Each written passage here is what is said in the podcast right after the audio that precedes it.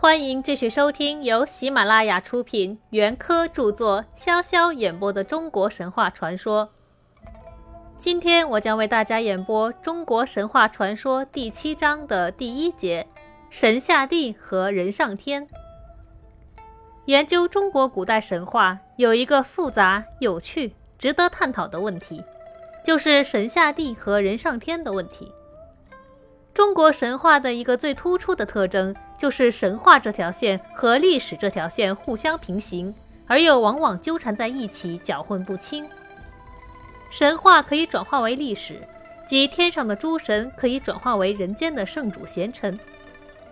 如黄帝转化作皇帝，火神祝融转化作高辛氏的火正，刑神伯夷转化作尧的法官高尧。帝俊的生十个太阳的妻子羲和，转化作尧的掌天地四时之官羲氏、和氏；长鼻大耳的象，转化作舜的弟弟象，等等。但这只是问题的一方面。历史是否也可能因人类世代的口耳相传而转化为神话？即人间的圣主贤臣是否也可能神化为天上的诸神呢？现在就来探讨一下这个问题。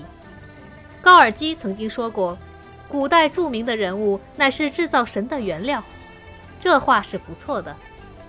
历史人物转化作神话人物，完全是有可能的。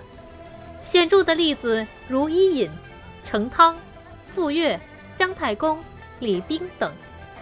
他们既是历史上实有的人物，而后世人们传说又在他们身上附会了不少神话的因素。这样的人物在历史上不算很少，推而广之，就是尧、舜、禹等，也完全有可能是原始氏族社会时期的著名领袖，确实替人民干了不少好事，受到人民的尊重敬爱，因而，在传说中把他们神化了，终于让他们上天去成了神。不过，像尧、舜、禹等，问题就比较复杂些。如果没有地下出土文物证实，还不能贸然肯定他们为历史人物，而他们身上的神性却表现得非常充分。就以保存神话材料较少的尧来说，《山海经》中次十二经也还有“洞庭之山，地尧之二女居之，出入必以飘风暴雨”这样的记载，说明尧作为天地的神性。因而，这些人物最初是神话人物还是历史人物，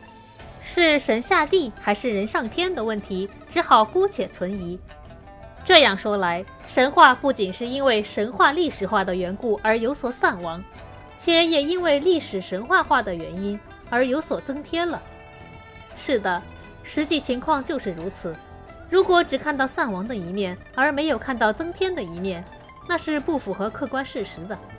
我们之所以较多地谈到散亡，并对之感到惋惜，是因为散亡的往往是最古老、最原始的神话，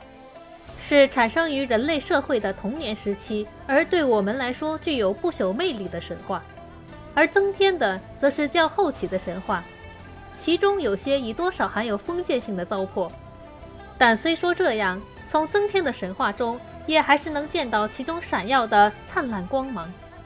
能看出古代劳动人民的爱恨取舍，我们也当一并予以考察和研究才是。今天的演播到这里就结束了，我们下期再见。